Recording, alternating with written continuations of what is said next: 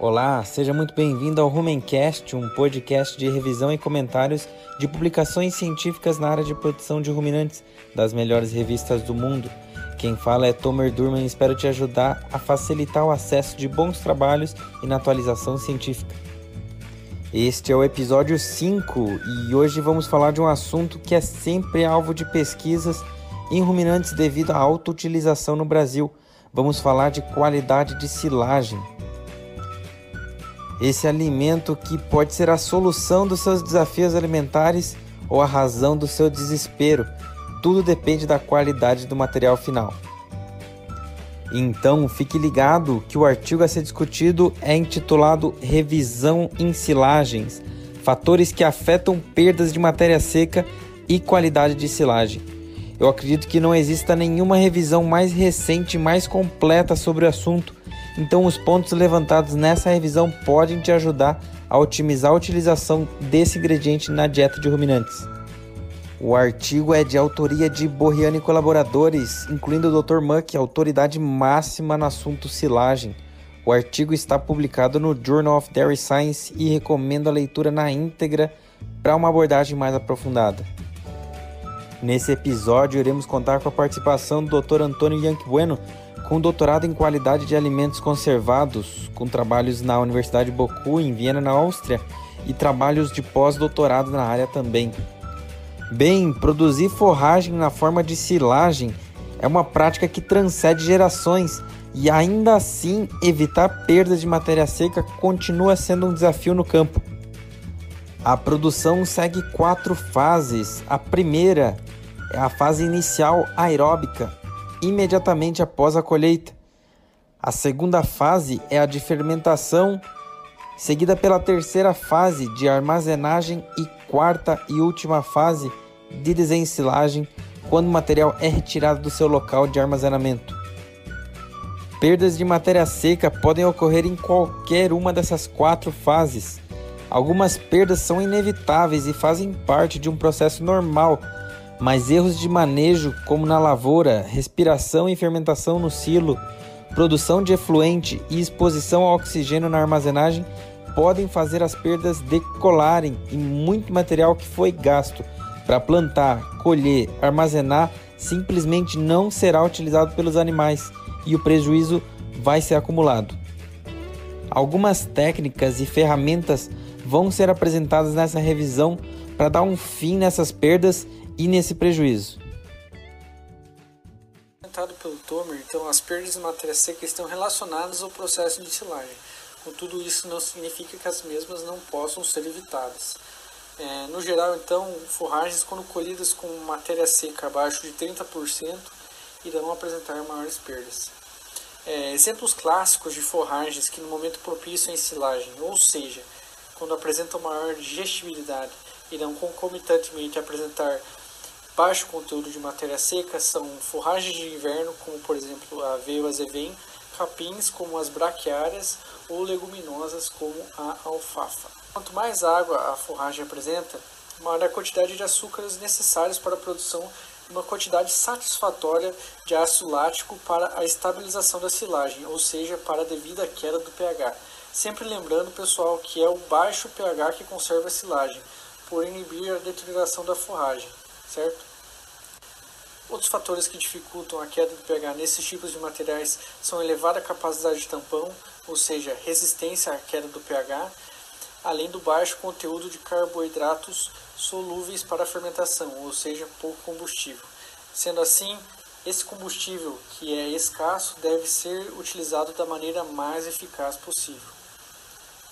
Sendo assim, uma alternativa para esse tipo de forragem é a pré-secagem. A pré-secagem reduz o que chamamos de atividade de água, ou seja, água livre para o desenvolvimento de microorganismos.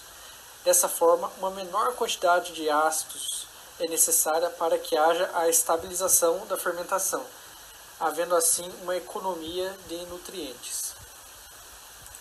Fatores ambientais tais como a temperatura, incidência de raios ultravioleta, umidade relativa do ar e velocidade do vento impactam diretamente a velocidade com que a forragem irá perder água no campo. Contudo, o uso de alguns implementos especializados, tais como as segadoras condicionadoras, pode auxiliar na elevação da velocidade com que a forragem irá perder água.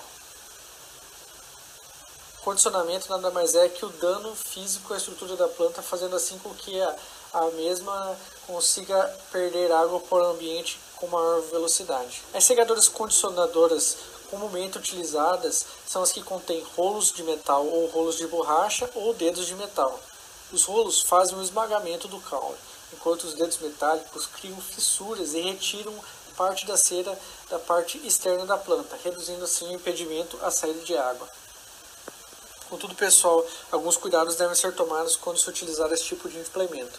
Para a alfafa, por exemplo, ou leguminosas em geral, o mais recomendável é que se utilizem rolos de borracha, uma vez que as perdas de folhas são menores quando utilizado esse tipo de implemento. Outra estratégia visando elevar o conteúdo de carboidratos solúveis da planta é a escolha do horário de corte. O corte no período da manhã tem por objetivo maximizar a secagem do material em um período mais curto de tempo, aproveitando-se assim ao máximo a luminosidade do dia. Morin e colaboradores 2012, por exemplo, observaram aumento médio de 19% em média nos carboidratos solúveis no caso da alfafa, quando a mesma foi cortada no período da tarde. A eficiência no preenchimento do silo, relacionados à velocidade de compactação, bem como vedação adequada, possuem impacto direto sobre a qualidade final da silagem. Segundo o RIS, 1982, a cada 10 graus Celsius de aumento na temperatura da silagem, há um aumento de 1,7% nas perdas de matéria seca. Um aumento de temperatura de 12 graus Celsius acima da temperatura inicial da silagem pode ser observado normalmente em condições de campo. Contudo, esses podem ser superiores a 40 graus Celsius em situações críticas. Com relação à vedação, Nutcher e colaboradores em 2015 observaram que o atraso de um dia na vedação em silos de escala comercial levou a um aumento nas perdas de matéria orgânica em 27% nos primeiros 45 centímetros da porção superior do silo, em comparação à vedação imediata. A remoção eficaz do oxigênio é importantíssima, uma vez que esta beneficia a atividade de lactobacilos na silagem. Diferentes espécies desses tipos de microorganismos podem estar presentes na silagem. Contudo, de maneira mais simples, essas bactérias podem ser classificadas como lactobacilos homofermentativos e lactobacilos heterofermentativos. Os homofermentativos usam os açúcares para produzir ácido lático, o que não gera perdas de matéria seca na silagem. Perdas realmente significativas podem ocorrer caso haja desenvolvimento exacerbado de clostrídeos ou leveduras durante a fermentação em silagens. Clostrídeos podem se desenvolver em materiais contaminados com matéria orgânica ou terra, bem como em materiais muito úmidos, devido às condições anteriormente explicadas. Já as leveduras se desenvolvem muito bem em materiais onde elas são predominantes, como no caso da cana-de-açúcar, ou devido ao contato prolongado com oxigênio previamente em silagem. As leveduras podem usar os açúcares ou até mesmo o ácido lático como substrato para crescimento. Então, pessoal, levando em consideração a estocagem da silagem, é muito importante que atenção especial seja dada à vedação do silo. Segundo os autores desta revisão, para a vedação do silo, deve-se preconizar materiais com baixa permeabilidade ao oxigênio lonas de polietileno são as mais comumente utilizadas para a vedação de silos, contudo, estas ainda possuem alguma permeabilidade ao oxigênio. Isso ainda pode aumentar com o passar do tempo, devido ao efeito da radiação solar, que acaba por aumentar a porosidade da lona, facilitando assim a entrada do oxigênio. O uso de barreiras de oxigênio abaixo da lona convencional pode reduzir as perdas de matéria seca durante a estocagem, por evitar o contato da massa ensilada ao oxigênio que pode penetrar pela lona convencional reduzindo assim o desenvolvimento de microrganismos aeróbios na camada superior do silo. A cobertura da lona de polietileno com materiais alternativos, como uma palhada ou bagaço de cana, por exemplo, são alternativas eficazes e viáveis. Outra estratégia visando a maior eficácia da vedação em silos tipo trincheira é o uso de lonas nas laterais do silo. Para tanto, a lona deve ser disposta de uma forma que, além de cobrir a lateral do silo, haja uma sobra de 1,2 a 1,5 metros aproximadamente para fora da lateral do silo, criando-se assim uma aba que será disposta acima da massa silada após a compactação logo abaixo da lona convencional. Já durante o fornecimento das silagens animais, um problema recorrente, contudo muitas vezes negligenciado, está relacionado à deterioração aeróbia das silagens após a abertura do silo. Isto ocorre principalmente em silos com compactação ineficiente ou manejo inadequado do painel do silo. Com o manejo inadequado, podemos definir a baixa taxa de retirada diária ou o uso de implementos não adequados à retirada da silagem, como por exemplo o uso de concha. Isto permite a penetração do oxigênio em regiões mais profundas do silo, o que estimula o crescimento de microrganismos aeróbios. As leveduras são as principais vilãs neste processo, uma vez que além dos nutrientes conservados, as mesmas podem consumir o ácido lático. Isso irá fazer com que a temperatura da silagem se eleve, além do pH, que também irá se elevar. A elevação do pH irá abrir caminho para o crescimento de fungos e demais microrganismos que irão deteriorar a silagem. Considera-se como uma silagem instável aquela que apresenta 2 graus Celsius ou mais acima da temperatura ambiente ou elevação de meio ponto do pH em relação ao pH inicial da silagem. Geralmente, a silagem presente nas camadas laterais ou mais superficiais de um silo estão mais sujeitas à deterioração aeróbica. Isso se deve ao fato da menor compactação observada nessas regiões, permitindo assim a maior penetração de oxigênio. Sempre lembrando que o fornecimento de silagem deteriorada aos animais deve ser evitado, uma vez que, além da menor oferta de nutrientes, os animais irão apresentar um menor consumo voluntário, o que por consequência reduz a produtividade animal. Segundo os autores, um ponto crucial para os produtores melhorarem é saberem ao certo quanto de perda de matéria seca estão tendo. Uma análise bromatológica do material no dia da silagem e no momento da abertura do silo pode te dar uma visão real de quanto se perdeu no caminho, por exemplo. E nem é necessário uma análise completa, só o valor de cinzas ou matéria mineral já pode te dar um bom indicativo de quanto de matéria orgânica se perdeu ou fazer anotações de material podre e estragado que não vai ser fornecido aos animais e comparar com o total de material que adentrou o silo. Isso pode começar a dizer muito de como melhorar e parar de ter esses prejuízos com perdas. Para ter uma noção do prejuízo, basta ter uma ideia de quanto foi seu custo de produção por quilo de silagem e multiplicar pelas perdas. Aí dá para ter uma noção de que qualquer investimento para evitar essas perdas fica barato perto de assumir o prejuízo todo. Os autores dão sequência dando dicas de estratégia de manejo para reduzir a deterioração aeróbica da silagem.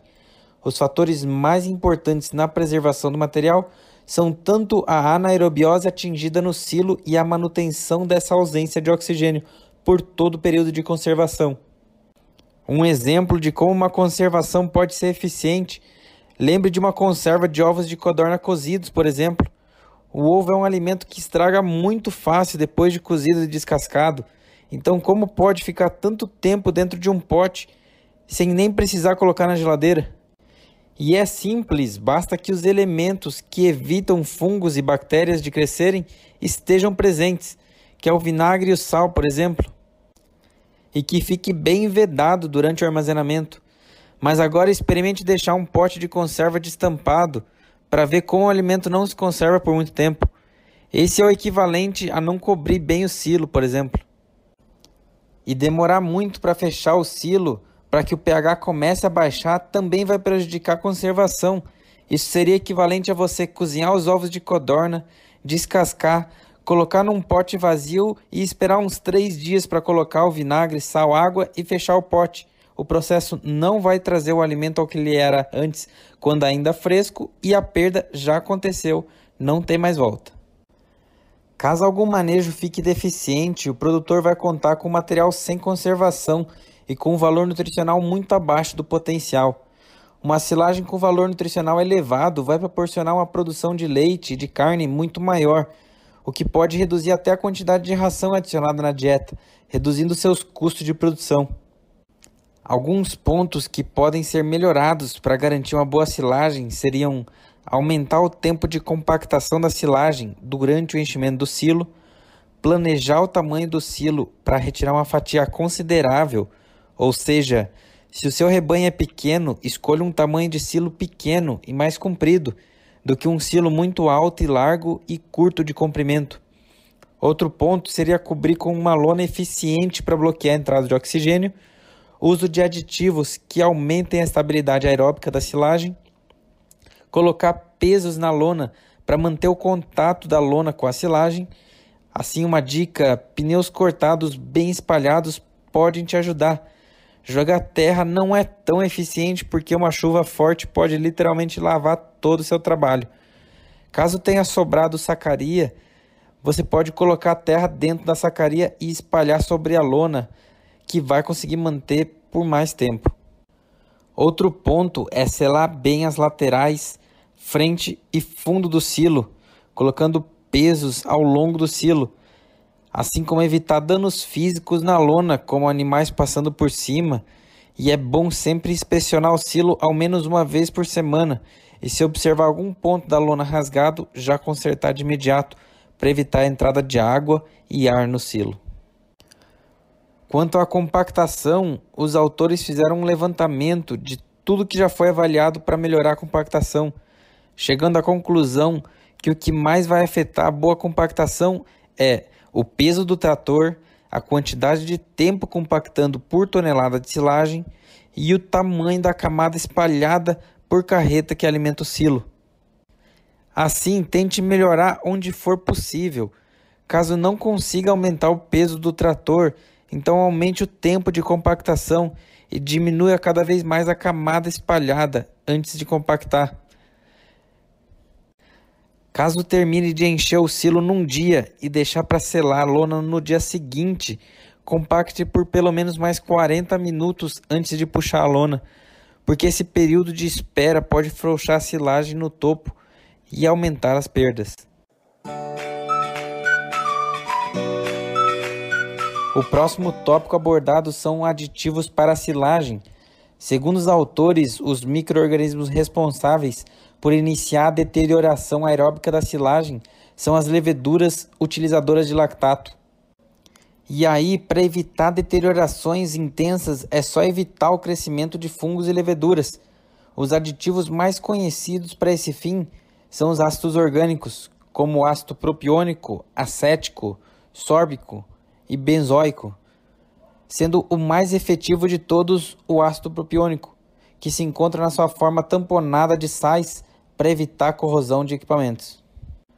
A Altec vem trabalhando com um inibidor de crescimento fúngico à base de ácido propiônico, o Moldzap, que tem ajudado muitos produtores no controle de perdas de silagem, principalmente na camada de cima do silo, onde o desafio com oxigênio é maior.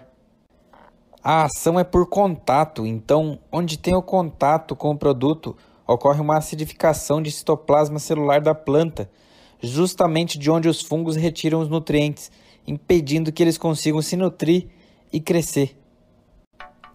Então vamos direto para o campo para saber como o bom capricho, em conjunto com o Moldzap, podem ajudar no controle desses micro-organismos que estragam a silagem. Bom, boa tarde, nossa silagem esse ano ficou com bem 5% de perda do, do que dos outros anos e pelo que parece o silo inteiro vai ser perca zero por cima, não vamos perder nenhuma camada. Aprovado o produto e aconselho a passar para todo mundo. Eu acho que está aprovado. Essa ajuda no controle de fungos, na silagem, no feno, pré-secado e até na dieta total, para não deixar esquentar, faz toda a diferença para manter o alimento conservado e com valor nutritivo elevado. Os autores seguem falando sobre a aplicação de inoculantes, como de bactérias homofermentativas, por exemplo, Lactobacillus plantarum, que fermentam carboidratos em ácido lático para evitar perdas de matéria seca. Já no final do século XX foram lançadas as heterofermentativas, como o Lactobacillus buchneri, para melhorar a estabilidade aeróbica da silagem. Essas bactérias conseguem também fermentar o ácido lático, produzindo ácido acético. E quando a Lactobacillus de olivorance está presente no mesmo meio, ela fermenta o 1,2 propanediol da Buchneri em ácido propiônico e 1 propanol. Os autores levantam um ponto importante de dose e efeito, apontando que muitos inoculantes só têm ação quando usados na concentração recomendada pelo fabricante. Então, fazer uma subdose para economizar só vai te fazer gastar mais ainda, porque a ação não vai ser efetiva. Os autores apontam que para milho e sorgo, inoculantes não vão contornar erros de manejo do silo. Então é como se fosse a cereja do bolo. Se o bolo está bom, só vai melhorar. Mas se o bolo está ruim, não vai ser uma cereja em cima que vai deixar ele mais gostoso. Manejo em primeiro lugar. O artigo traz uma compilação de trabalhos que avaliaram a efetividade de inoculantes na silagem. E de 30 trabalhos, 26 afirmaram que o uso de inoculantes evitou a perda excessiva de matéria seca e reduziu a contagem de bolores e leveduras significativamente. E quatro trabalhos afirmaram que essa redução não foi significativa. Agora, na sequência, quanto à lona plástica para fechamento do silo, esses filmes plásticos foram lançados no mercado em 1950 e antes disso era bem difícil conseguir fazer a silagem. Então foi uma grande revolução para o meio. Num levantamento geral, uma lona para ser boa tem que ter uma boa resistência para manipulação por causa de toda a tração, ter resistência a ser perfurada ou rasgada, resistir a altas e baixas temperaturas quanto à permeabilidade do oxigênio e ter resistência a raios ultravioleta. Com o passar do tempo, novos polímeros vêm sendo adicionados aos filmes plásticos para aumentar a resistência e reduzir a infiltração de oxigênio. Segundo a revisão dos autores, o que se consegue evitar de perdas de matéria seca e melhorar a qualidade do material final consegue pagar o investimento com uma lona de melhor qualidade. Os autores também fizeram um levantamento dos filmes de barreira de oxigênio para a colocação entre o topo do silo e a lona de cobertura, mostrando que a maioria dos trabalhos mostrou efeito positivo na redução de perdas de matéria seca. Num levantamento bibliográfico de 41 trabalhos, apenas dois mostraram efeito negativo do uso de filmes de barreira de oxigênio. Os demais 39 trabalhos mostraram efeito positivo no uso com reduções de 20 a 40% de perdas de matéria seca. No último tópico, os pesquisadores apontam sobre a desensilagem e como o manejo nessa etapa pode reduzir bastante as perdas. Bom, os pesquisadores fizeram um levantamento de trabalhos que avaliaram só fazendas comerciais para ter a noção real do impacto no campo da desensilagem. Eles consideraram que essa etapa é a mais crucial das perdas por exposição ao oxigênio.